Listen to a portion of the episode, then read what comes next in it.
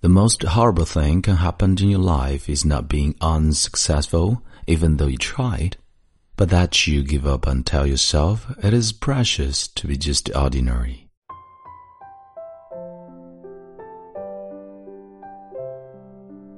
嗨，亲爱的朋友，你好，欢迎收听英语美文朗读，我是孟非 Phoenix。今天与你分享的文章叫做《你是碌碌无为还是平凡可贵》。 同时，也欢迎你第一时间转发和分享本期节目到朋友圈，让更多人来品味英语美文朗读的别样魅力。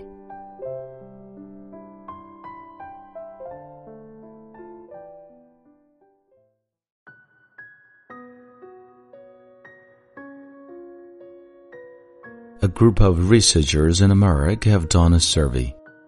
They asked a lot of people what their greatest regret is and according to the statistics they got, 75 of the people said is that they didn't work hard enough when they were young, and as a result, they had achieved nothing. Nowadays, it seems popular for young people to deliberately stay confused and do nothing seriously. Of course, trying does not only belong to the young or children, and it has nothing to do with time. It is not an obligation put on your shoulder by others.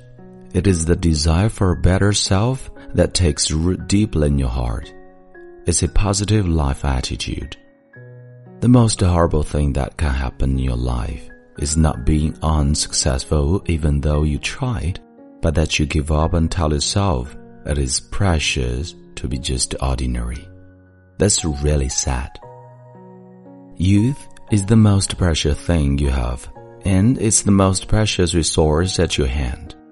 Stay busy when you are young. Fight as much as you can. Life is hard enough even you try, let alone if you don't. Like what they say in Game of Thrones, winter is coming. Winter is coming for everyone all the time. This winter's name is time. Opportunities are for those who have prepared themselves. Are you one of them?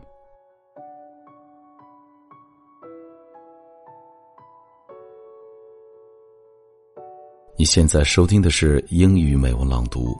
本期节目到这里就结束了。你可以在喜马拉雅 FM 搜索并关注“英语美文朗读”，来收听更多暖声英语美文。